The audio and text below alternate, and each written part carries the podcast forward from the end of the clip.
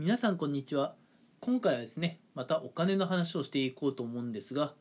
今回お話しする内容は、えー皆さんがね会社を辞めるまであと何年働き続ける必要があるのかっていうテーマでお話をしていこうと思います。うん。え俺が会社を辞めるまでって俺定年まで働くんじゃないの？と思っている方がね結構いるかもしれません。うん。まあ実際ね日本人の多くっていうのは、まあ、定年までっていうのをねゴールとしているかもしれませんがまあ最近ではねこう時代の変化というのもありましてまああの早期退職とかねあるいはファイヤーっていう言葉もね耳にした方もいるんじゃないかなとは思うんですがそういった選択肢を選ぶ方も増えてきています。うん。まあそういう選択肢がねいい悪いっていう話は一旦置いといて、うん、実際ねそういう選択肢が現実味を帯びてくるまで、うん、一体どれくらいのね時間がかかるのかなっていうのは皆さん一度くらいはね気にしたことがあるんじゃないかなと思うんですね。なので今回は皆さんがね、えーまあ老後とかあるいは早期退職ファイヤーしてねそこからまあしばらくね生活していくための要するに軍資金っていうんですか？元手が貯まるのが大体どれくらいなのかなっていうのを計算してみたのでその、まあ、報告といいますかお話をしてみようと思います。うんえーっとですね、まあ、今回私いろいろ計算してみたんですが計算にあたってねどういう前提で計算をしたのかっていうのをねいくつかお話ししていこうかなと思います。うん、まず皆さんは、えーまあ、大学あるいは大学院を卒業してね入社した、えー1年目から、まあ、スタートして、うん、でその1年目のお給料が仮にですけど、まあ、25万円というふうに想定します、うん。まあ、間違いなくね社会人1年目で25万円はもらいすぎなのでこの時点でねちょっと非現実的かもしれませんが、まあ、月25万円で年収が、えー、大体300万円くらいという想定です、うん、でそこから、まあ、月々ね皆さん家賃だとか食費だとかねいろいろ出費があると思うんですが、えーまあ家賃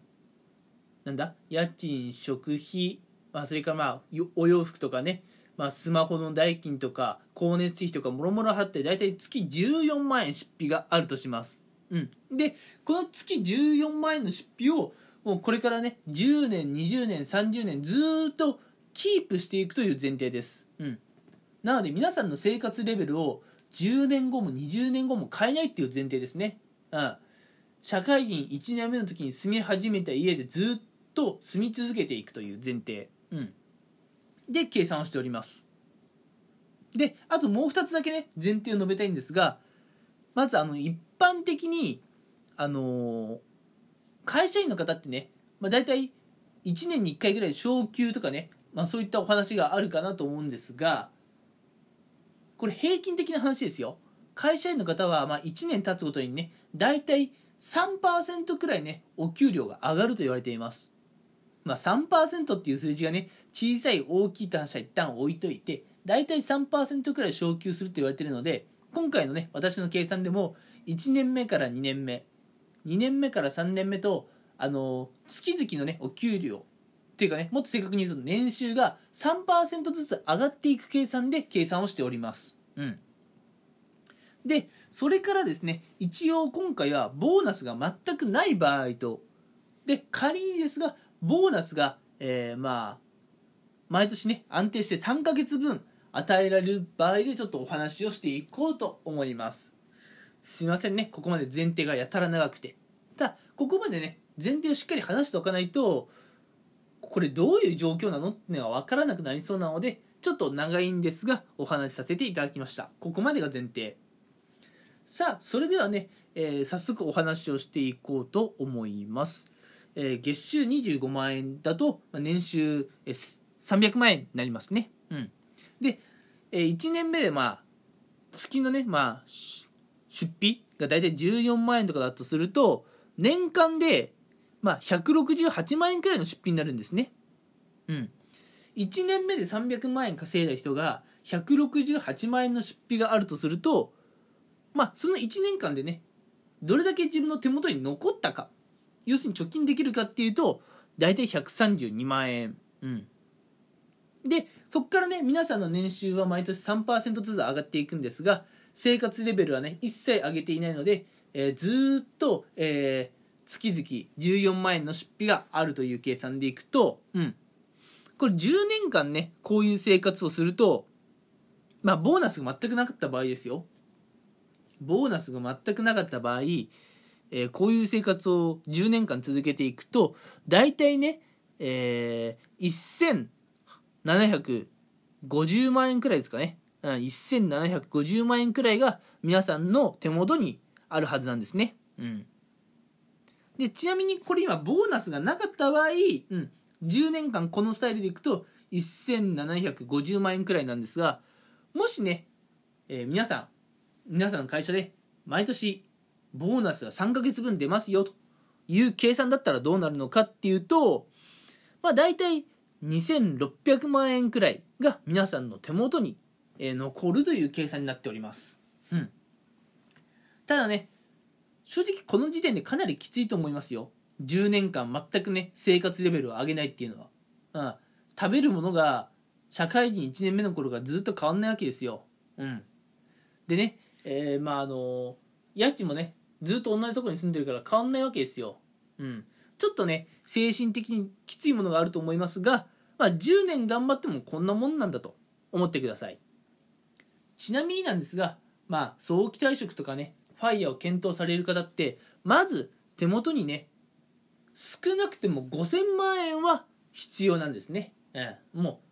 あのー、どんなに悪くても5000万円だと思ってください6000、7000とかねあればあるに越したことがないし実はそれぐらい持って持っておかないとまずいと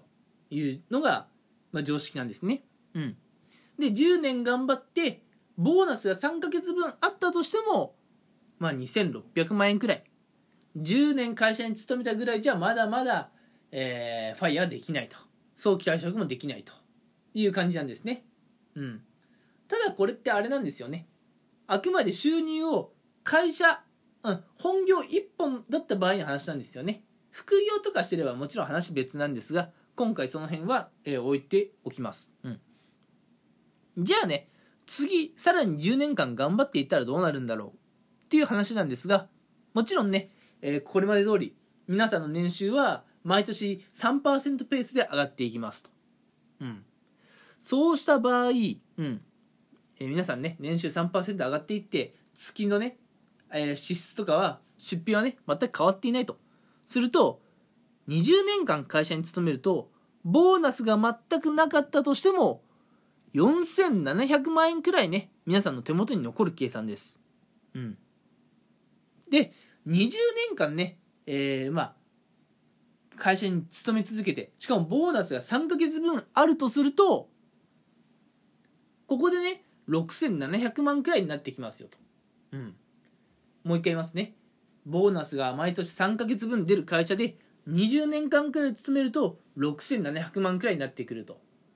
これぐらいの金額が手元手元にあるとね、まあ、ファイヤーであったり、あるいはね、資産運用の利回りだけで食っていくっていうのがね、まあ、ようやく現実味を帯びてくるかなと思います。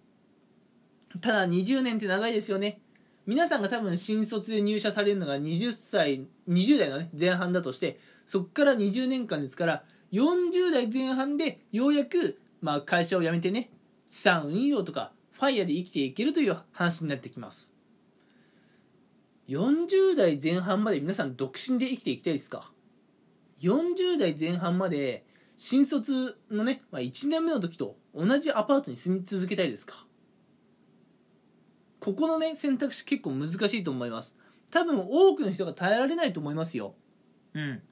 いや本当にねもう結婚したくないんだと思っている方はね、まあ、全然いいかもしれませんが、まあ、結婚したくない。一生独身を貫きたいっていう人でもずっと同じアパートに住み続けるのはね結構きついと思いますし、うん、これね、まあ、あの20代後半で結婚したいとか 30, 30代のうちにね結婚したいと思っている方は絶対ねこう結婚して家庭を築いてねお子さんとかもできてくると思うんですよ。そうすると20年間ね会社に勤め続けてるだけじゃねファイヤーするための資産とか絶対たまんないと思うんですよね。うん。なのでまあ20年間働き続けてもね独身だったらまあなんとかファイヤーとかできるかもしれないけれども結婚とかしてるとやっぱりねこう20年間、えー、頑張っただけじゃどうにもこうにもならんっていうのが現実ですね。うん。まあこうやって考えるとまあファイヤーっていいなって思っている人は、うん、早期退職したいなと思っている人は会社からの収入のみに頼っていてはダメだという話になってくるんですよ。なのでねもし本気でね、あのー、まあ、30代半ばくらいではこう早期退職したいファイヤーしたいとかね考えている20代後半ぐらいでね結婚したいと考えているあるいはね、まあ、早々に、えー、まあもう少しね広めのアパートに引っ越したいと考えているのであれば会社からのね収入とかに頼っているのは危ないかなと。うん。会社だけにね、依存したらいけないって話になってきますね。うん。なので皆さんも、まあ副業なりね、するなりして、第2、第3の収入源を作っておかないと、まあいわゆるね、死ぬまで働き続けるという生活からは逃れられないかもしれませんね。うん。ということで今回の話はね、ちょっとね、あの、中途半端かもしれませんが、この辺で終わろうかなと思っています。えー、今回お伝えしたかったのはですね、うん。えー、皆さんが20年間仮にね、会社で働き続けたとしても、皆さんがね、まあ、ファイヤーとかをね、できるかどうかって言われると、それはかなり厳しいですよ。本気でね、早々に会社を辞めたいと考えているんであれば、収入源がね、一つしかないっていうのは、あ、これはもうね、全然甘いなというお話でした。それでは皆さん、今回も最後まで聞いてくれてありがとうございました。